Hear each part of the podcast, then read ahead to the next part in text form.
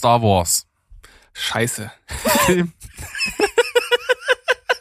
oh Gott, oh Gott, oh Gott, oh Gott. Wieder 20 Euro verloren. Oh, das, das, das gibt böse Nachrichten. Aber richtig. Hallo, hier ist Berg. Und hier ist Steven. Herzlich willkommen. Zu Steven Spoilberg.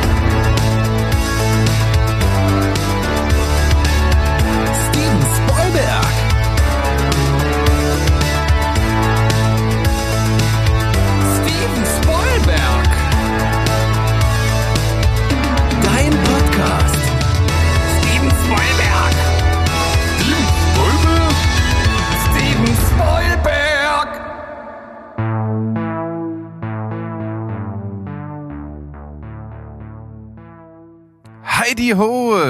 Weite große Welt da draußen. Wir sind wieder da mit Steven Spoilberg, euer Lieblingsfilm- und Serienpodcast aus dem schönen Leipzig. Und heute darf ich natürlich wieder, weil er genesen ist, er ist in der Blüte seines Lebens, in der Form seines Lebens. Mein lieber Steven ist wieder da. Hallo. Ja, hallo alle zusammen. Vielen Dank für diese Ankündigung. Äh, Ich muss sagen, ich ich bin ja, also ich bin ja, ich bin so ein richtig starker Typ und ich jammer äh, auch wirklich nicht gerne rum. Aber ich muss sagen, ich ich wäre fast gestorben. Also es war wirklich, es war hart. Und ähm, Speifrei seit 03 ist jetzt leider nicht mehr. Ich habe mir irgendwas eingefangen und ey, mir ging's wirklich so scheiße.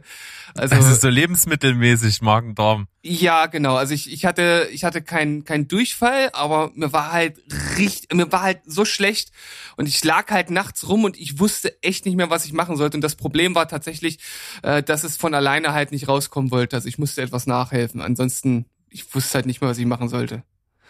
Also Oh. so so dreckig ging's mir wirklich schon lang nicht mehr. Sehr sehr lang. Ah, nee, das ist auch nicht schön. Alles, was mit so äh, Ausspeien von körperinneren Sachen äh, zu tun hat, unfreiwillig, ist äh, nicht so schön.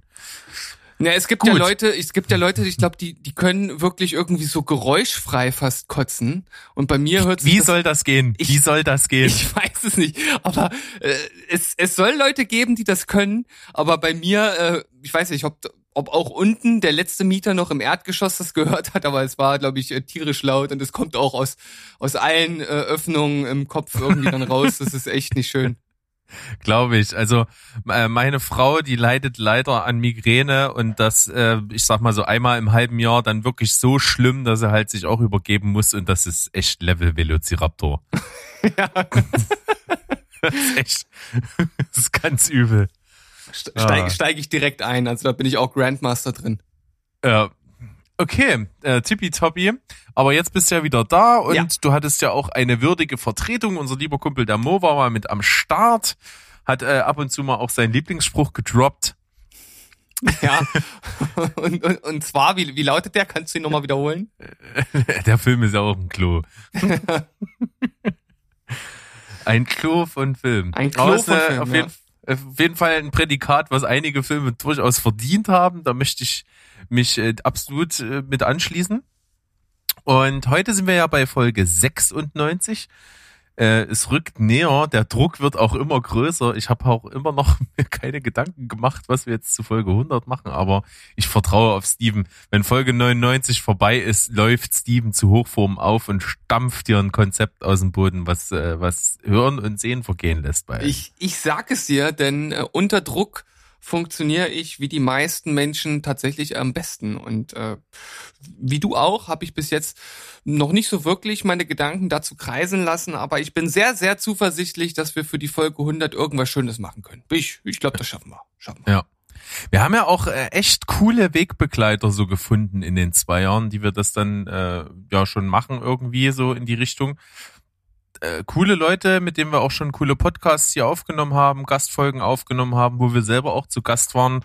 Da gibt's ja auch durchaus Auswahl von Menschen, äh, mit denen es auf jeden Fall Spaß macht zu casten. Aber abgesehen davon ist das ein ganz gutes Stichwort in unserer Hörerschaft äh, muss man auf jeden Fall mal jemanden hervorheben, der tatsächlich jetzt ähm, vor vier Monaten angefangen hat, uns zu hören und jetzt äh, Stand heute ist äh, Mittwoch, wie immer, wo wir aufnehmen, durch ist mit allen, allen Folgen nachgeholt. Ist das rein rechnerisch überhaupt möglich? Also ich, kann das sein, dass er vielleicht einfach nicht mehr geschlafen hat oder äh, vielleicht hat er die Folgen auf dreifacher Geschwindigkeit gehört. Ich weiß es nicht. Ich weiß es auch nicht, aber es ist mega abgefahren. Und ich meine, vor vier Monaten, wo waren wir da? Irgendwo bei Folge 70? Oh, Kann das so hinkommen? Da, da müsst ihr jetzt auch mal überschlagen, aber So ja, circa. vier Monate, acht Folgen pro Monat, ja, ungefähr. Ja, und das So eben zwei- ja. im Grunde genommen ja auch mal zwei. Das ist ja auch zwei Folge die Woche. Das ist schon heftig viel nachzuhören. Aber äh, auf jeden Fall liebe Grüße. Äh, ich weiß nicht, ich, ob ich einen Namen sagen darf, deswegen äh, mache ich es mal nicht. Du weißt, dass du gemeint bist. Du bist mega abgefahren. Und äh, wie viel Zeit man da investiert. Da meint er, er hört uns halt immer beim äh, auf dem Weg äh, hier in der Bahn und so. Da, da ist es natürlich, da macht man einige Meter mithören. Ja, das ist richtig, richtig gut. Das mache ich ja auch äh, zurzeit sehr oft, weil ich ja pendeln muss. Entweder Podcast hören oder äh, ein Buch lesen und äh, das ist natürlich dann äh, ganz gut genutzte Wegzeit und ähm, ich würde sagen, wir nennen ihn einfach M.M. Ja, Das ist- M.M. Ist gut, oder? Ähm, Grüße gehen raus, äh, weiter so. M und M Und es kam, es kam übrigens die Forderung, wir müssen jetzt, da ja äh, extrem viel rangehört hat, müssten wir jetzt also alle zwei Tage eine Folge rausbringen, dass er so dieses Hörniveau halten kann. Oh, Okay, gut. Äh, da müssen wir auf jeden Fall mal schauen, wie wir das zeitlich auf die Beine kriegen. Aber für unsere Fans ist es natürlich nichts äh, heilig. Also Ja, ich, ich kündige einfach meinen Job, dann wird das schon. ja, das ist eine gute Idee. Ich glaube nicht. Nein, okay. Ähm, gut, Steven.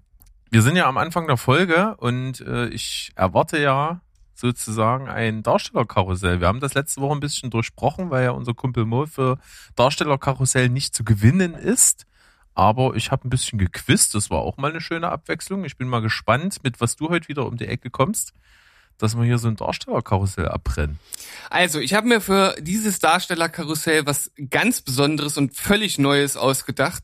Äh, Das ist vielleicht für den Zuhörer jetzt auf den ersten äh, äh, Blick oder auf das erste Hören vielleicht ein bisschen blöd, weil sie damit wahrscheinlich nicht wirklich was anfangen können, aber wer zumindest gerade äh, irgendwie Internet zur Hand hat, der kann ja schnell mal ein Bild googeln. Und zwar mache ich heute folgendes.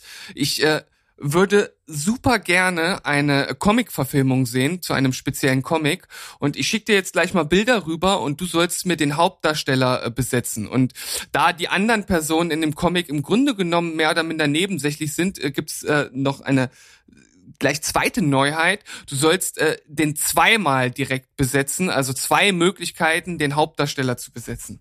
Und Okay. zwar ähm, handelt es sich um äh, den Comic äh, Shirtless Bearfighter. Ah, das klingt gut. Und da geht es Shirtless Bearfighter, super. da geht es genau um das.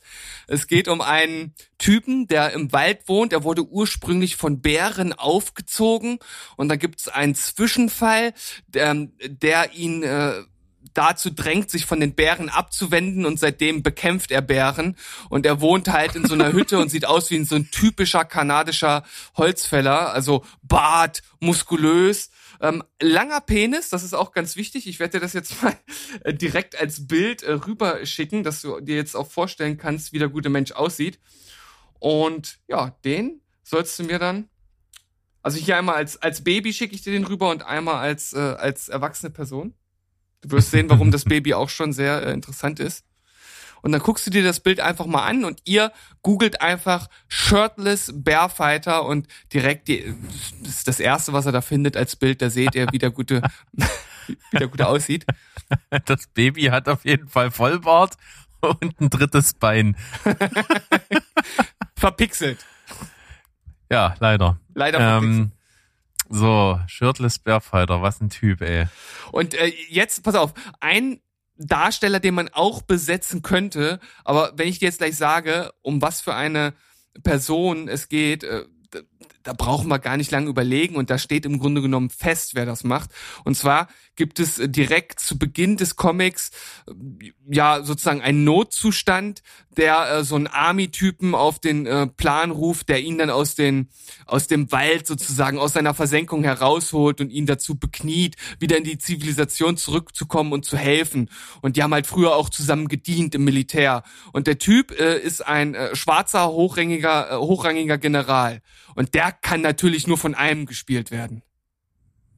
Also ein, Von ein Samuel Schwa- L. Jackson. Von Samuel L. Jackson ist klar. Also Absolut. braucht man nicht drüber diskutieren. Aber stellt euch jetzt also einen komplett vollbärtigen, muskulösen Typen vor, der gegen Bären kämpft. Also ich habe ja wirklich äh, tatsächlich die gleiche Assoziation wie bei unserem letzten Darstellerkarussell mit Mad Max. Ich kann mir halt Carl Urban total vorstellen. Ja. Der, der, Ja. der ist halt, der kann halt auch so ein bulliger Typ mit Vollbart. Also das ist ein Mensch, dem steht so ein Vollbart ausgesprochen gut. Das, Das stimmt, sagen. ja. Ähm, das gefällt mir eigentlich ganz gut.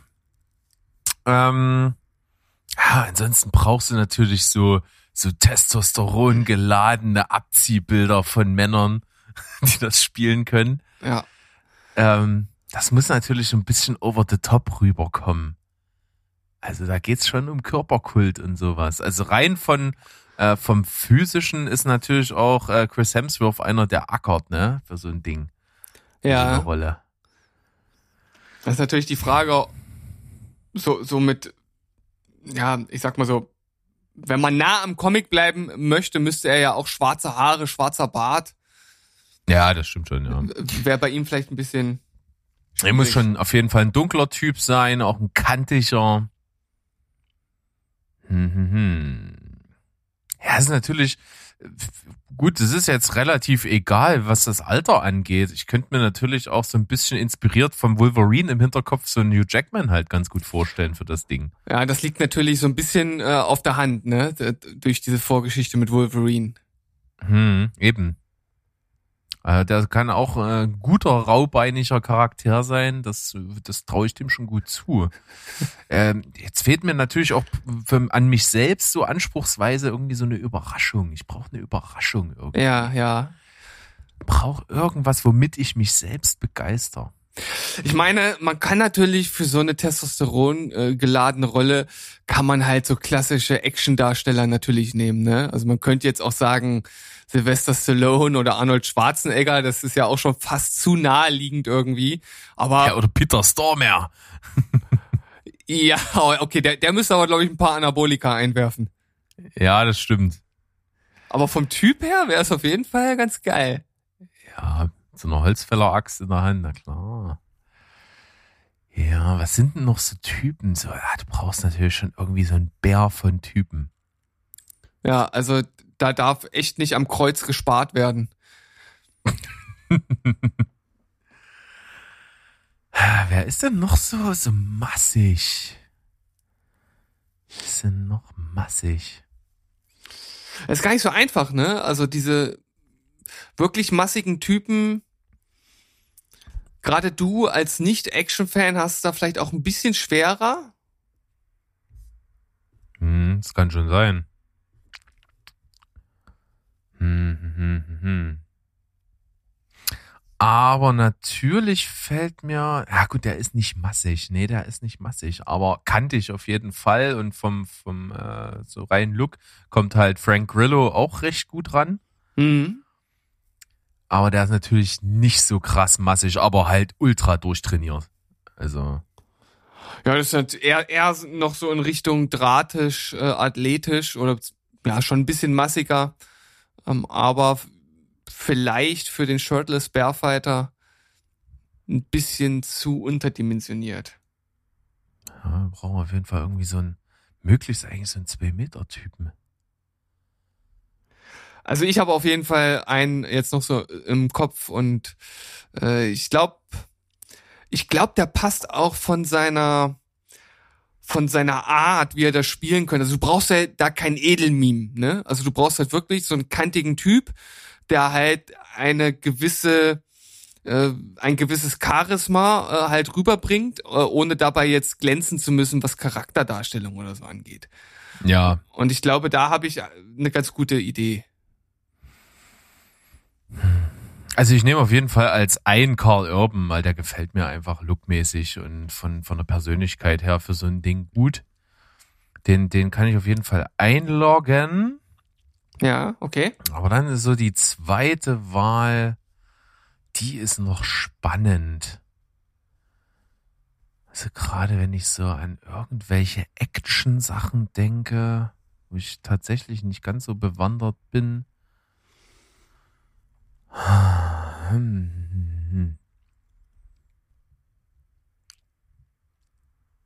Das ist eine Tja, Aufgabe. du. das, ja, ist gar nicht so einfach, ne, vor allem, äh, du musst es ja jetzt wirklich nur anhand des Bildes machen, aber ich, ich finde, also jeder, der sich das Bild anschaut und schon mal irgend, irgendwie einen verrückten Comic gelesen hat, der weiß, in welche Richtung das ungefähr geht, also das ist, glaube ich, Klar, wir reden ja auch, glaube ich, von was sehr Stereotypen. Ich, da kann sich jeder schnell was drunter vorstellen. Ja. Na los, komm, irgendwas, irgendwas äh, kriegst du noch hin. Ich, ich glaub an dich. Ja. Boah. Ah, ich, ich, ich gucke mir das Bild nochmal hier an. Ich meine, zu, zur Not nimmst du einfach Danny DeVito. Ist doch klar. Ja. Aber das soll ja nicht so leicht werden. Ja, das stimmt. Du willst dir ja eine Aufgabe stellen, ne? Gut, ethnisch passt es nicht ganz so geil, aber es ist natürlich auch so eine. Nee. Quatsch. Ich muss nach einem Namen googeln. Warte, ich, den Namen, den habe ich nicht drauf. Ähm, Ah, jetzt bin ich Äh, auch gespannt. ähm, ich höre das natürlich, Klackern. warum bin ich denn da nicht drauf gekommen? Ja, da Äh, fällt's dir wie Schuppen von den Augen. wo ist er denn? Der unsagbare Name. Der unsagbare Name? Ja, das ist ein nordischer Name, Mensch. Ah, Okay, nordischer ist denn der Name. Schauspieler, sag mal?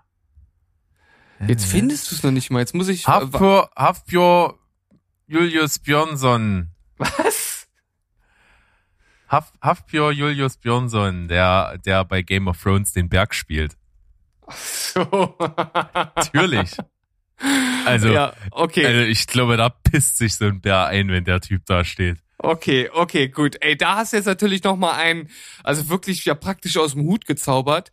Vor allem mit Überraschungsfaktor. Du hast die Größe, du hast die Bulligkeit. Äh, ich weiß natürlich nicht, ob er so dieses dieses äh, charismatische da spielen äh, kann, weil als Berg ist er ja wirklich einfach nur so ein, ein Klops, Ein Klops. ein grobschlächtiger Klops.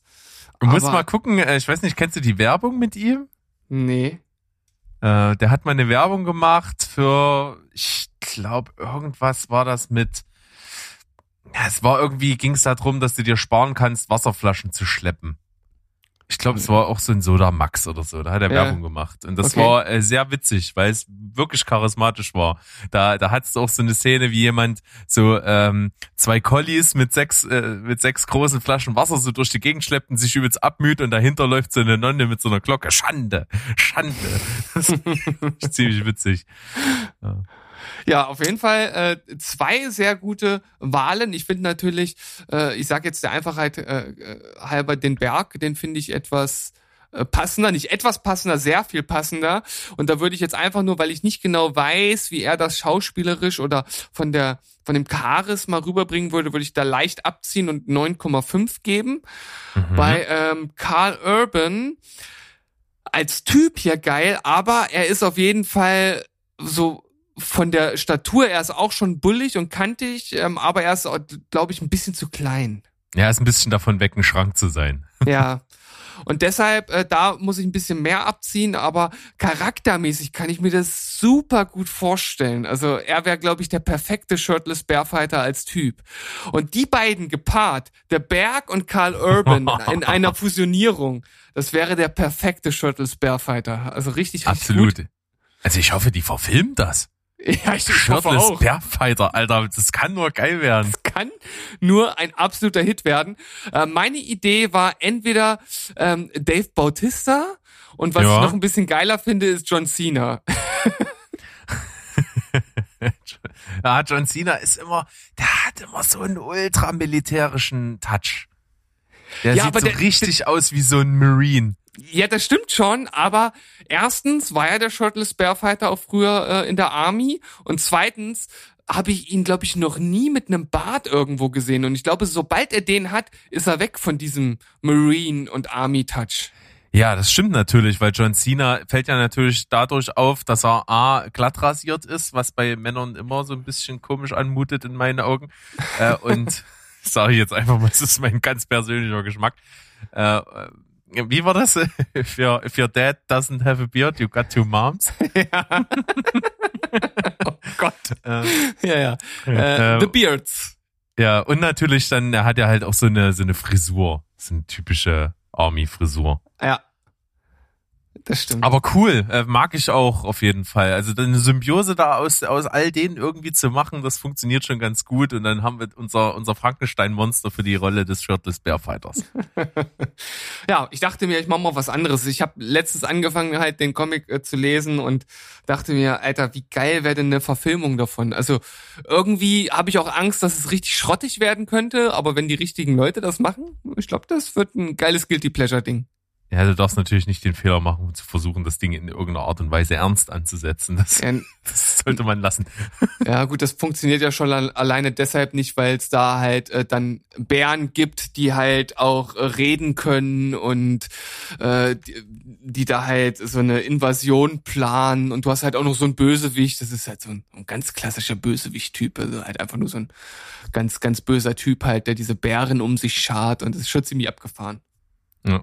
Und dann gibt's so in, de, in dem Film diesen Moment, wo zum ersten Mal der Shirtless Bear Fighter so ein Bär gegenübersteht und so im Raum steht, jetzt, jetzt wird, wird, wird sich gleich gewaffelt. So. Ja. Und, und dann tasten die sich so ab, so wie so, es ist dann gefilmt wie bei so einem alten Western, so nur die Augen und sie stehen sich gegenüber und so. Ja. Und dann auf einmal gibt's einen Knall und im Hintergrund geht die Musik los von, äh, ähm, hier der Song Kevin Bacon von I Wrestled the Bear Once und dann geht's übelst ab. Ich glaube, wir sollten das Drehbuch schreiben und das Ding auch verfilmen. Wir hätten richtig Spaß. Ich sag's dir. Ja. Geil. Schöne Nummer. Und da, da, da haben wir uns aber richtig Kuchen verdient. Ich sag's dir. Äh, was gibt's heute bei dir für Kuchen? Zupfkuchen. So, tatsächlich. Mm. Tatsächlich, ja. Also so, so so richtig geiler russischer Zupfkuchen, das äh, ist tatsächlich auch was, was ich sehr, sehr gern mag. Mhm. Gibt's da schöne vegane Varianten? Ja, habe ich, hab ich schon gegessen. Ähm, leider äh, gibt's ja bei uns äh, nicht mehr das, das Vegans, das ist ja diese Supermarktkette, diese vegane. Äh, die hatten da so ein äh, Bistro drin und die hatten ab und zu so einen veganen Zupfkuchen, der war unglaublich gut. Ey, haben wir den nicht sogar schon mal zusammen dort gegessen? Wir waren irgendwann mal in der Innenstadt im Vegans zusammen und da hatten wir auch uns was von der Kuchentheke geholt. Ja, aber ich glaube, also ich kann mich dunkel dran erinnern, dass das irgendwas Erdnussmäßiges war, oder? Ist möglich. Ist möglich. Ähm, ja, gibt's auf jeden Fall, gibt da sehr viele schöne, schöne Varianten und ähm, wir werden uns jetzt eine davon reinprügeln. Bis gleich. Jo.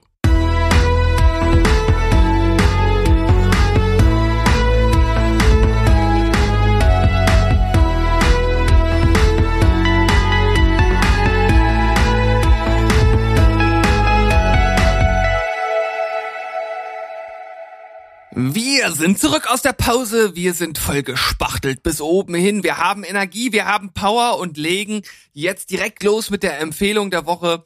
Berg, Empfehlung oder Gurke? Äh, Empfehlung. Ich habe ja letzte Woche quasi dem Mo die Wahl gegeben zwischen Empfehlung und Gurke. Er hat die Gurke genommen und ich habe versprochen, dass ich die Empfehlung diese Woche bringe. Und da habe ich einen Film mitgebracht, den kann man aktuell bei Sky gucken und zwar heißt der Ode to Joy, also eine Mhm. Ode an die Freude. Ist ein bisschen seltsamer Filmtitel, aber sei es drum geschenkt. Fand ich auf jeden Fall ziemlich spritzig. Es geht um den von Martin Freeman gespielten Hauptcharakter, der so eine, so eine bestimmte Form der Narkolepsie hat, an der er leidet. Und das bedeutet, wenn er starke Emotionen empfindet, und bei ihm ist es vor allen Dingen eben, wenn er sich freut, fällt er in Ohnmacht. Mhm. Ähm, was natürlich nicht so geil ist. Also auch schon bei leichten Freudegefühlen ähm, wird ihm schwummrig und das geht relativ schnell. Und das hat natürlich auch zur Folge, dass er ja im Grunde genommen auch keine Beziehung führen kann, weil jede, jede Form von Verliebtsein und äh, mit verbundener Freude führt halt dazu, dass er ausgenockt wird. Ja, und das ist relativ drastisch, aber es kommt natürlich doch eine, äh, wo, wo das Wagnis eingeht und das ist mit vielen witzigen Szenen verbunden und der ist gar nicht so krass plakativ. Der ist wirklich nicht unintelligent gemacht. Also der, der hat auch nicht nur diese Quatschebene, sondern so auch so ein kleines bisschen eine tiefere, menschlichere Ebene. Und das funktioniert ganz geil. Ähm, Martin Freeman mag ich halt einfach, ist ein sympathischer Typ, der spielt das auch gut. Äh, und sein weiblicher Counterpart in dem Film ist ähm, die, die bei, die kennt man vor allen Dingen als die Freundin von Deadpool, die Schauspielerin. Mhm. Ähm, Morena? Baccarin. Ja, genau, mega heiß. Ähm, Alter Shovi.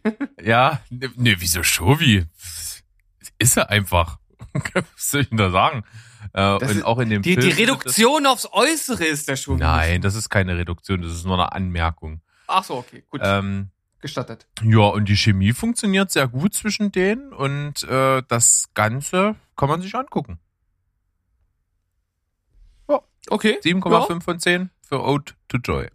Na, es klingt auf jeden Fall sehr äh, besonders so von der Story her, ne? Weil äh, die, diese Krankheit, also ich habe jetzt hier eben gelesen, Kataplexie heißt das, Genau. ähm, ist natürlich was, was man jetzt so in dieser Art eher selten in einem Film antrifft, würde ich jetzt mal behaupten. Was halt auch beeindruckend ist, der Film hat halt wirklich so im Kern eigentlich nur fünf Darsteller. Mhm. Es, wenn mal eine andere Figur noch auftaucht, dann nur ganz kurz und nur so als Stichwortgeber, aber im Prinzip konzentriert sich der Film wirklich nur auf eine Handvoll von Darstellern und die sind alle cool. Und die, die Konstellation funktioniert und in diesem Mikrokosmos diese Story mit dieser besonderen Voraussetzung, das fand ich schon irgendwie beeindruckend und fand es auch irgendwie frisch. Auch wenn es natürlich dann so ganz typische Turning Points hat, wie so eine Rom-Com eben hat, aber trotzdem ist die Prämisse einfach ein bisschen eine andere und wenn das äh, Schauspielergespann wie hier funktioniert, dann ist das eine schöne, lustige, runde Sache. Ja, und ich habe jetzt natürlich mal Mo- Morena Baccarin gegoogelt und äh, habe das Gesicht äh, sofort erkannt im Sinne von irgendwo kennst du die her und die hat mal äh, kurzzeitig damals bei The Mentalist äh, eine wichtige Rolle gespielt. Ähm, und ansonsten, ich weiß gar nicht, ob ich die jetzt aus Deadpool direkt als Freundin kann ich das Da glaube ich gar nicht werden sie wahrscheinlich die meisten kennen. Also ich glaube, Deadpool war so der größte äh, Kinoleinwand äh, Mainstream-Film, wo, wo, wo sie jetzt, sage ich mal, noch breiten Masse bekannt geworden ist. Äh, ich kannte sie vorher aus äh, Gotham. Bei Gotham hat sie auch äh, eine größere Rolle. Also ich, ich vermute, das Größte, das, was ich jetzt hier so auf Anhieb sehe, wo sie auch viele Folgen dabei war, war Homeland. Habe ich zwar nie geguckt, aber ich weiß, dass das unglaublich viele Fans hatte und da hat sie 29 Folgen lang mitgespielt. Siehste. Also, die ist es und wie gesagt, das funktioniert sehr gut. Kann man sich angucken. Sehr schön. Ja, ich habe auch eine Empfehlung mitgebracht und zwar einen Film, über den du dich in einer der beiden Folgen, ich weiß nicht in welcher, äh, mit Mo noch drüber gewundert hast, dass ich den immer noch nicht geschaut habe und deshalb sage ich an dieser Stelle einfach nur ja, ja, Ja, ja. Ding Dong. Da, da, da, da, da, da, da, da, da, da. Ja, ja, Ding Dong. Ich Jetzt sag- übelst jetzt sag krass nicht- auf dem Schlauch. Jetzt sag nicht, dass du es nicht zuordnen kannst. Ich, ich stehe gerade echt auf dem Schlauch. Das ist doch eine, eines, eines der lustigsten Elemente des Films. Von Eurovision. Ach, Lars, komm Eurovision. sofort wieder rein und spiel noch mal Ja, ja, Ding Dong. Stimmt. ja, bei mir schwirrt irgendwie immer, wenn ich Feiersager höre, schwirrt bei mir immer Vulcano-Mann im, im, im Kopf rum. ah ja, gut, das ist natürlich ein mega Einstieg in den Film, ne? Ja, aber es ist einfach mal zu 100% dein Humor, der Film. Ja, wo, wobei ich sagen muss, dass er auch viele, also die Art des Humors generell schon, aber äh, es gibt viele Gags, die auch nicht landen, finde ich bei dem Film. Also da ist eher so das Gefühl im Ganzen. Das ist halt einfach ein Film, der nicht wehtut, äh, wo man halt einfach mit den Protagonisten trotz äh, dieser Blödelei irgendwie irgendwie mitfiebert und möchte, dass dass sie das halt irgendwie schaffen. Na, Es geht ja um Lars und um wie hieß sie? T- Nicht Trini? Nicht Henrike. Ähm, Heute sind wir wieder richtig sattelfest mit den Informationen zu den Sachen, die wir hier besprechen. Ja, richtig gut, ne? Ähm, das ist ja auch einfach äh, so ein klassischer nordischer Name, den sie hat. Ich hab's auch bestimmt gleich, indem ich das Sigrid. noch ein bisschen Sigrid, ähm, natürlich Sigrid. Wie, wie kann man da nicht drauf kommen? Ja, und äh, die beiden, die halt seit frühester Kindheit ähm, irgendwie so ein Draht zueinander haben und dann äh, diese Band Fire Saga gründen und einfach äh, zum Eurovision Song Contest äh, kommen wollen und das auch durch einen Zufall schaffen und äh, ja, wie das Ganze jetzt ausgeht, möchte ich euch nicht äh, verraten. Ähm, aber es ist auf jeden Fall ganz lustig gemacht. Es ist ein bisschen Blödelhumor. Und wie gesagt, der ein oder andere Gag landet auch nicht direkt äh, im Ziel. Aber es ist wirklich unterhaltsam. Und äh, gerade Ja Ja Ding Dong ist halt schon echt eine. Äh, es ist halt einfach genau mein Humor, wie du schon sagst. ähm, super lustig, super unterhaltsam. Äh, ich würde jetzt nicht so weit gehen wie ein Artikel, den ich letztes auf Movie Pilot gelesen habe, in dem tatsächlich gefordert äh, wurde, dass der Film ähm, auch für den Oscar für den besten Film hätte nominiert werden sollen. Nee. Ähm, Dafür Ich- ist es wirklich zu viel Blödelei. Das ist so eine ganz billige Underdog-Story. Ja, äh, ich hätte mir gewünscht, dass äh, Husavik den äh, äh, vielleicht den Oscar für den äh, Song äh, gewinnt, weil äh, Hm. wie Mo auch gesagt hat, der spielt ja hier auch wirklich eine ne Rolle. Das ist halt einfach der Höhepunkt des Films. Das ist halt auch ein, ein- es ist ein guter Song. Es ist kein Song, den man noch nie irgendwo gehört hätte, aber natürlich dann äh, vor allem mit dem Sphärenklang natürlich irgendwie noch mal sowas, was äh, so eines eines der Hauptelemente des Films irgendwie mit aufgreift und das ist halt schon geil gemacht. Da hatte ich äh, hatte ich wirklich ein bisschen Gänsehaut, muss ich sagen. Und ähm, dementsprechend kann man den Film auf jeden Fall empfehlen. Ich gebe ihm sieben von zehn Punkte und ähm, würde jetzt, bevor wir äh, direkt weitergehen, das nochmal ganz kurz aufgreifen. Ähm, vielleicht auch als, als so kleines Diskussionsthema, denn äh, dieser Artikel hat mich mal so ein bisschen zum Nachdenken gebracht, ob es denn nicht unfair ist, dass nicht auch mal Komödien als bester Film irgendwie mit dabei sind bei den Oscars. Das kommt ja praktisch nie vor als Nominierung. Und da habe ich mich gefragt, warum eigentlich nicht? Und ist es nicht eigentlich nicht eigentlich unfair, weil du musst, da kannst du mir sagen, was du willst, du musst halt auch als guter Komiker und für eine Komödie musst du halt auch Schauspielern können. Das ist eine andere Art von Schauspielerei. Das ist natürlich äh, nicht das, was so hoch angesehen wird, wenn man jetzt so eine Charakterdarstellung irgendwo bringt oder so. Aber ich sag mal, selbst sowas wie jetzt damals Ace Ventura oder sowas, das kann nicht jeder. Du kannst da nicht jeden hinstellen und der macht das äh, genau in dieser gleichen Art. Das ist natürlich völlig überzeichnet und auch blödelhaft und man muss jetzt hm, ich will jetzt nicht damit sagen, dass Ace Ventura hätte nominiert werden müssen für den besten Film, aber halt einfach so als, als Beispiel, dass auch eine Komödie eine gewisse Art der Schauspielerei von einem abverlangt. Und warum soll da nicht auch mal eine Komödie äh, nominiert werden? Ja, gebe ich dir recht. Also so reine Komödien gab's lange nicht. Wenn ich jetzt gerade mal so ein bisschen die letzten Jahre durchschaue, da ist wirklich wenig dabei. Ähm, spielt auch so ein bisschen mit rein, was wir schon mal hatten, ne? Dieses Based on True Events ist halt einfach so ein Ah. typisches Tag, was die Filme immer gerne auf die Nominiertenliste setzt. Jetzt kommt immer noch mit dazu alles, was so Political Correctness angeht, ne? Äh, Starke schwarze Schauspieler oder irgendein Thema, entweder Sklaverei oder ähnlich artverwandtes, Diskriminierung, Rassismus, äh, Identitätsfindung, was weiß ich nicht alles. Das sind alles so beliebte Sachen aktuell. Ähm, wenn ich jetzt mal so gucke, was witzig war, noch mit, war am ehesten noch Jojo Rabbit. Mhm. War nominiert 2020 für den besten Film. Ähm, da würde ich am ehesten noch von auch wirklich eigentlich einer Komödie sprechen. Auch wenn natürlich ein relativ äh, oder ein grundernstes Thema drunter liegt. Aber ansonsten so reine Komödien, wie du sie jetzt auch, äh, sag ich mal, anstrebst, äh, was du meinst, ist wirklich, hast du absolut recht, gibt's wenig. Gab's aber auch tatsächlich in den letzten, sag ich mal, fünf bis zehn Jahren wenige, wo ich wirklich sagen würde, das ist insgesamt ein guter Film. Mhm. Also wenn gut, ich so ein bisschen ja, jetzt ja. äh, aufgreife, was wir jetzt vor kurzem hatten, Little Miss Sunshine, ist durchaus ein Film, den ich mir damals zu seiner Zeit als besten Film nominiert mit vorstellen hätte können. Ja, gehe ich auf jeden Fall mit. Hatte So. der nicht sogar, hatte der nicht sogar Oscar-Nominierung? Ich check das. Mach das mal. Ähm. An, ansonsten frage ich mich natürlich, ob, ob diese, ja, ob dieser ganze Gedankengang von mir überhaupt irgendwo Sinn ergibt oder ob, ob ich mich da irgendwo in meiner Vorliebe vielleicht auch für, für Komödien, für gute Komödien irgendwie ein bisschen ver, verrenne, weil, ähm, wenn man jetzt einfach schaut bei den Golden Globes, gibt's ja dann einfach eine entsprechende Kategorie ne, dafür. Und ähm, wenn man das bei den Oscars auch machen würde, würde man ja sozusagen diese Hauptkategorie bester Film ein Stück weit entwerten. Und ich glaube, genau deshalb ist das halt bei den Oscars so problematisch. Ne? Man will da halt nicht ähm, ja, bester Film, Komödie, bester Film, Drama oder so haben, sondern man möchte dann die eine Hauptkategorie haben. Und in die eine Hauptkategorie kommen halt nur Filme rein, wo halt äh, dramatisch und realistisch irgendwelche Dinge halt dargestellt werden. Ja, verstehe ich.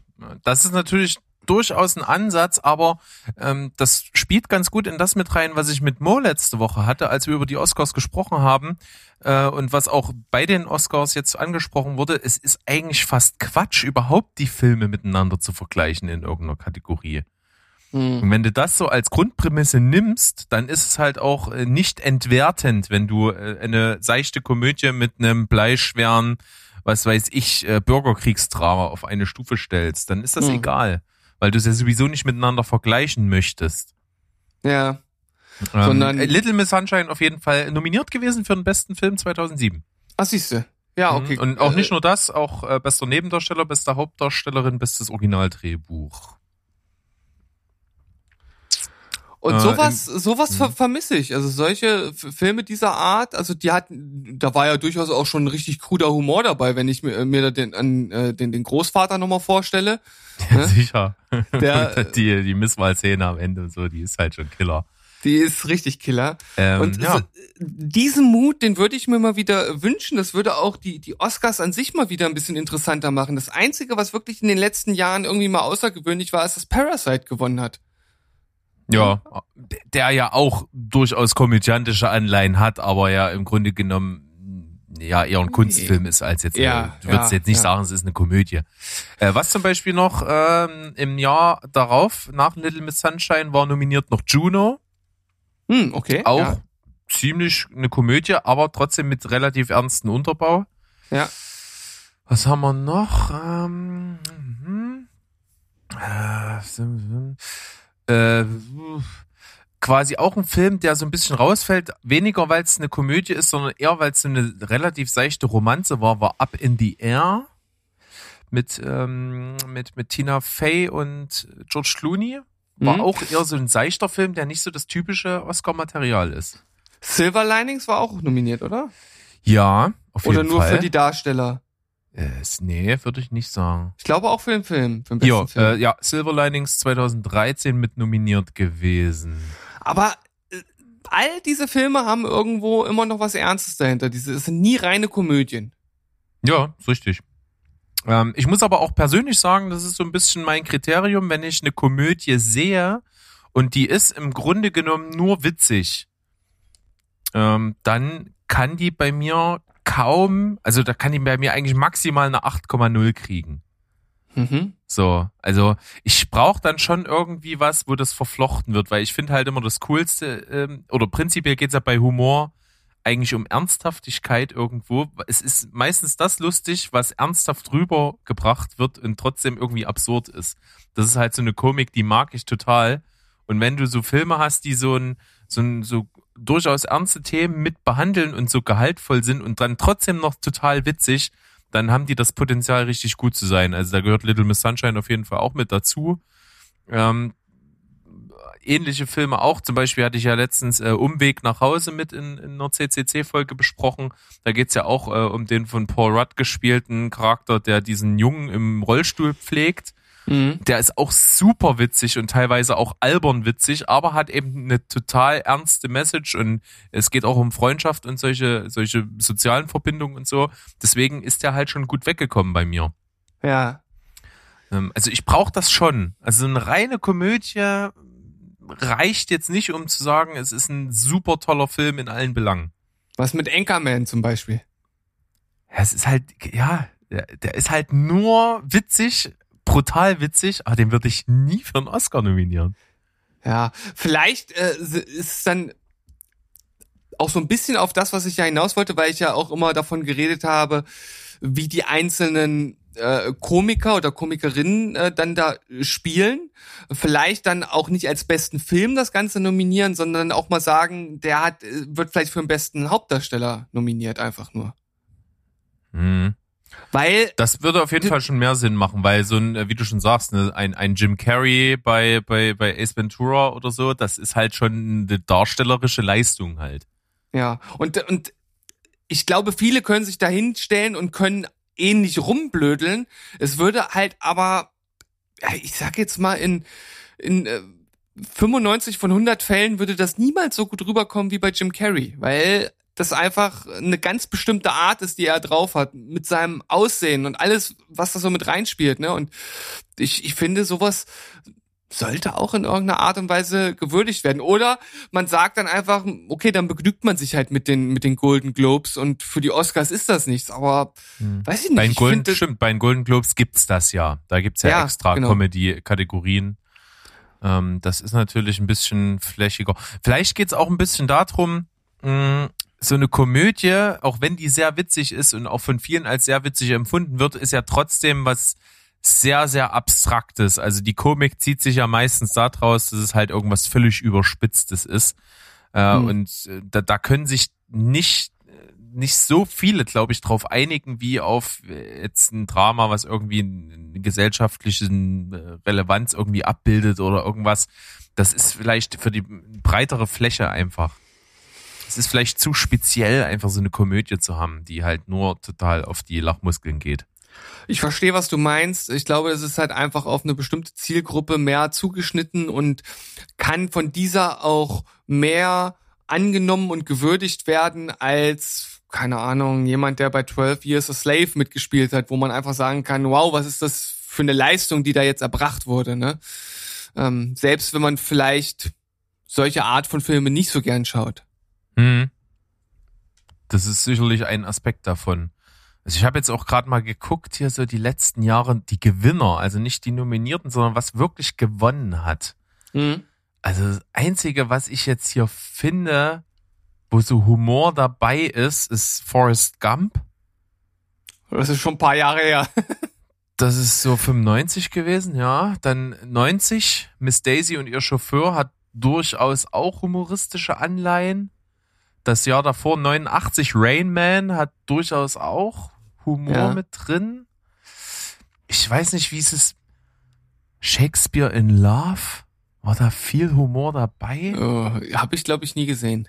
Nee, das ist eher eigentlich so eine, so eine, so eine seichte Romanze, so ein bisschen. Nee, das ist eher, das würde ich eher nicht als humoristisch einschätzen. Aber sonst nix mit groß Humoranleihen drin. Nee.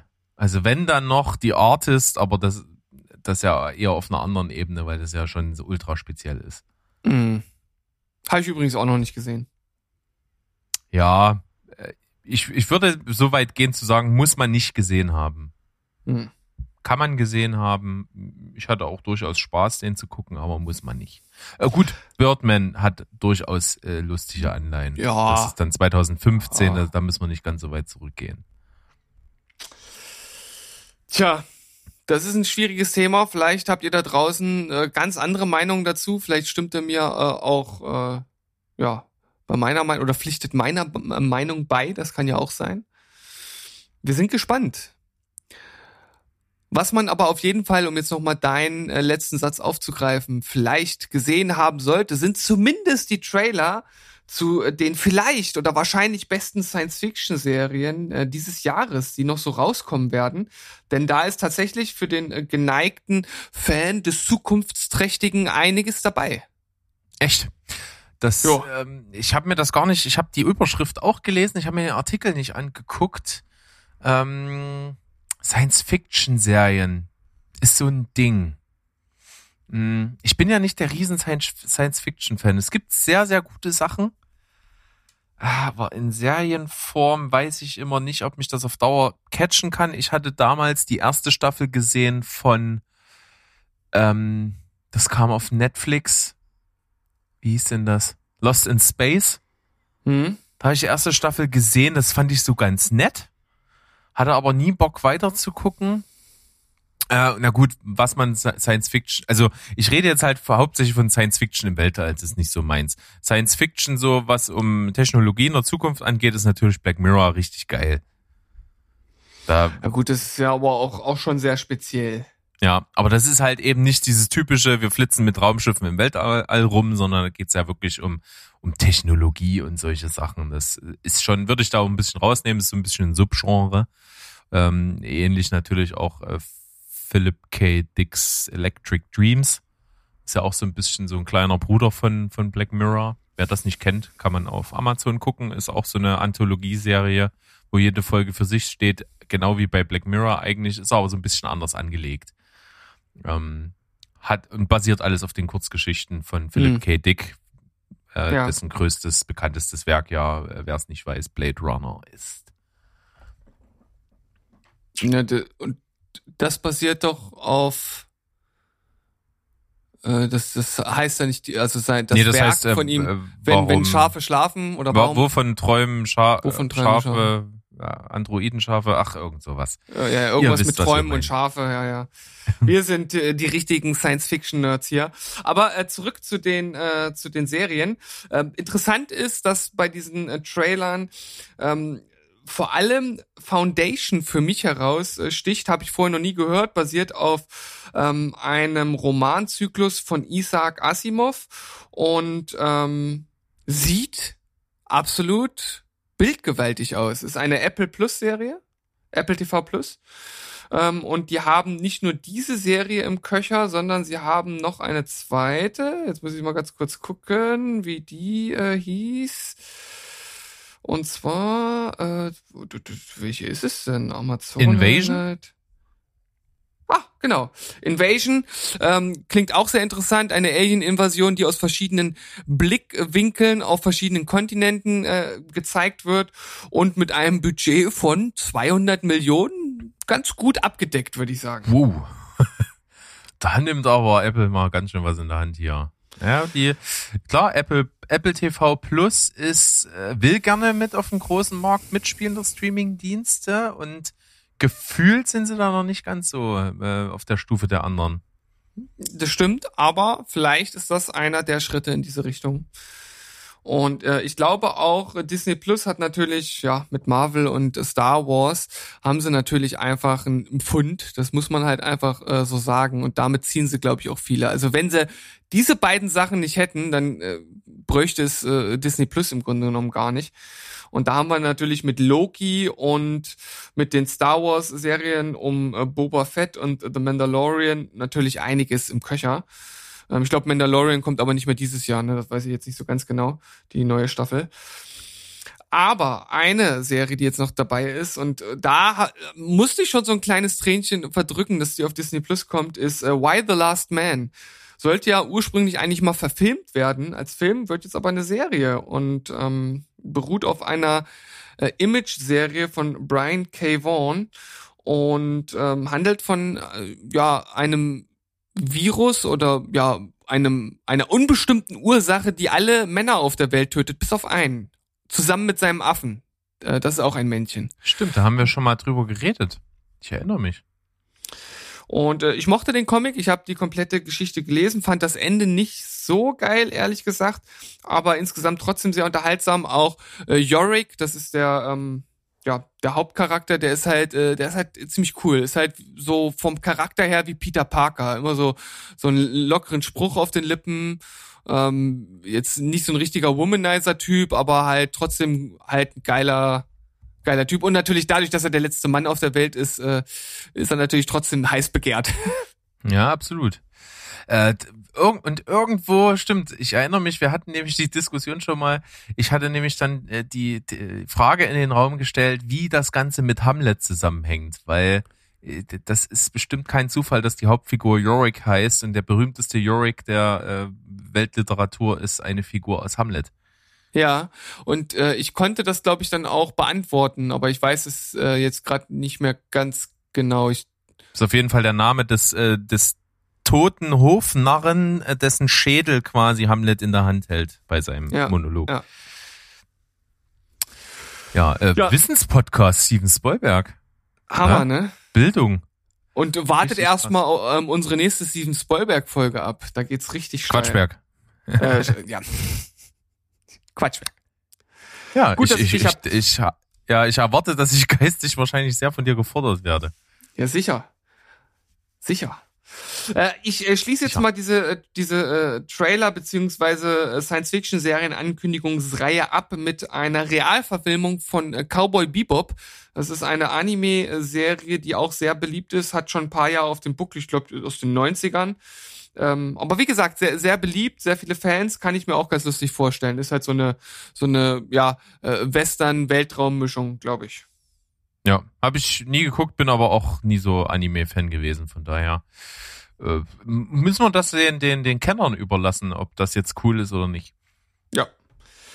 Was unglaublich uncool ist und wofür ich auch Netflix immer mehr hasse, ist dieses völlig intransparente Absetzen von Serien. Ich verstehe das einfach nicht. Ich möchte es verstehen, aber ich verstehe es nicht.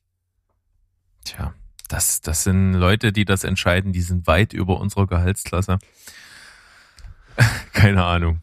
Die Bande aus der Baker Street, äh, anscheinend eigentlich sehr beliebt gewesen, war zumindest auch in der Top 10 Liste der Serien mit drin, als es gestartet ist. Abgesetzt nach einer Staffel. Zack, vorbei. Geht nach Hause.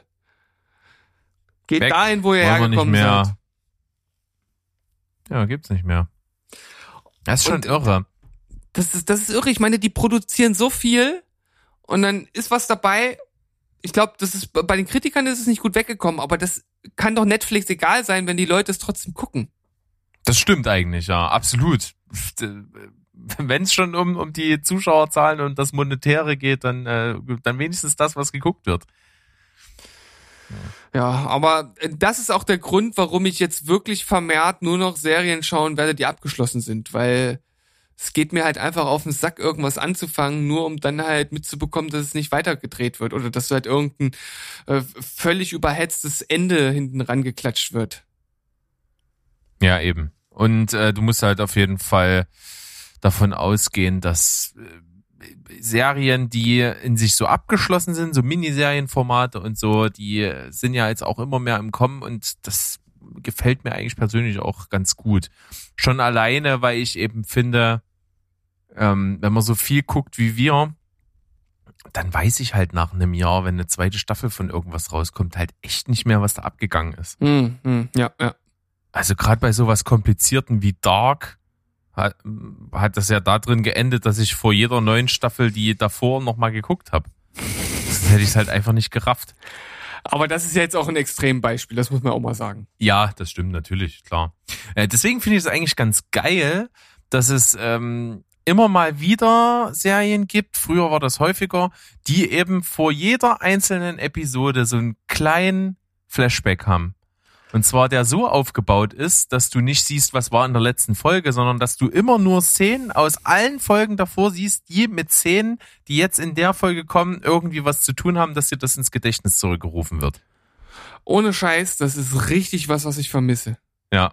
Das Und- muss einfach wieder, das, das muss wieder hoffähig gemacht Das werden. muss richtig salonfähig werden, ja. Bei, ja, ist genau, übrigens so bei, nicht hoffähig. das ist übrigens bei der Serie, die ich gerade gucke, dieses Großprojekt, ist das so.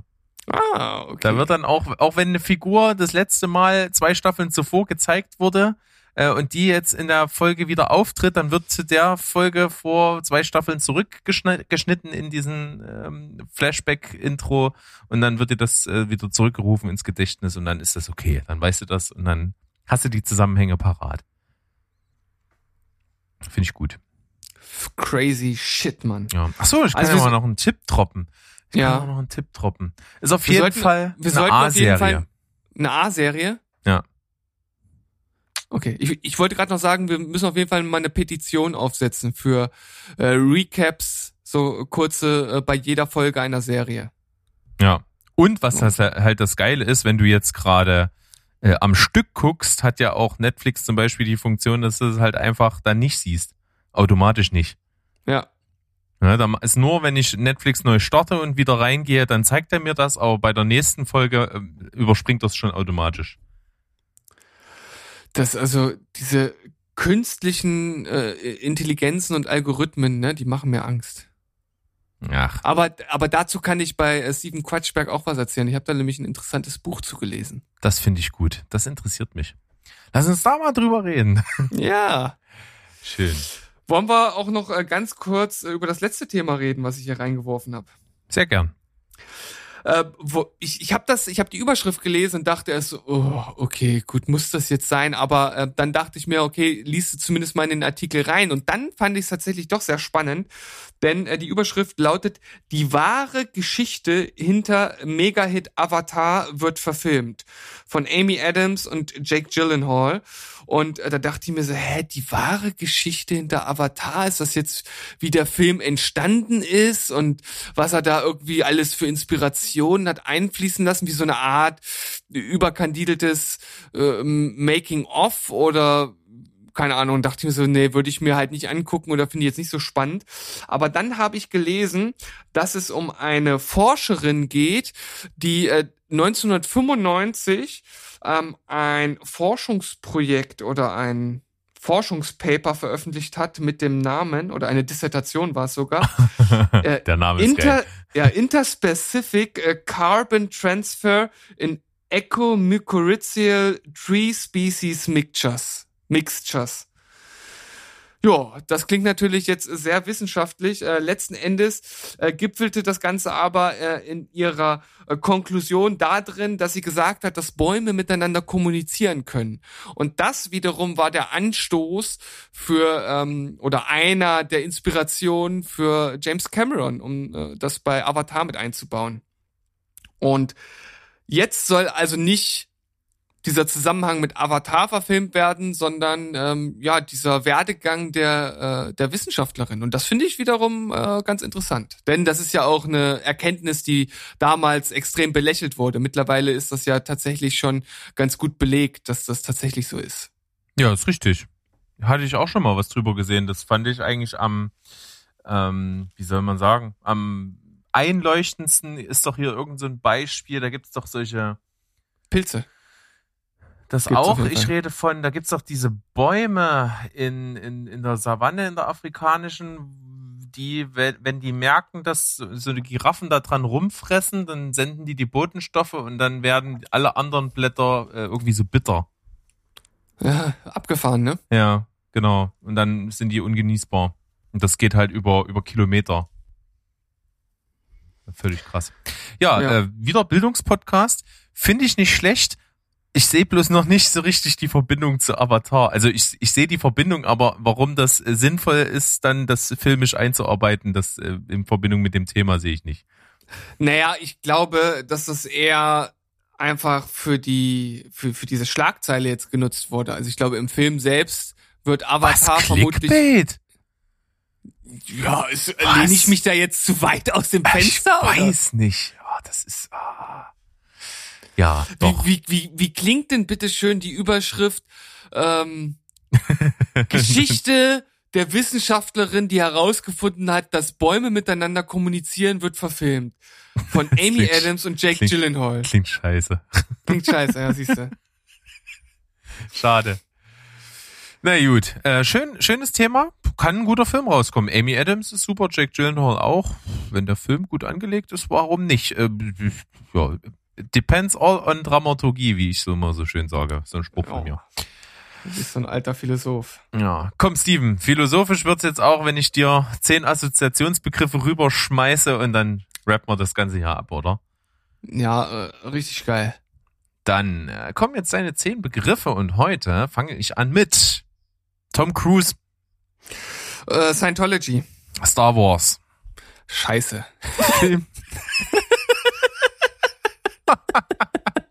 oh Gott, oh Gott, oh Gott. Wieder 20 Euro verloren. Oh, das, das, das gibt böse Nachrichten. Aber richtig. Filmschnitt. Äh, unterrepräsentierte äh, Kategorie bei den Oscars. Sexszenen. Ja, kann man machen. Kriegsfilm. Nicht mein Ding. Krimi. Ähm, äh, ähm, ähm, Salonszene. Jack Peralta, Äh, der geilste Dude äh, unter der Sonne. Mickey Mouse, Äh,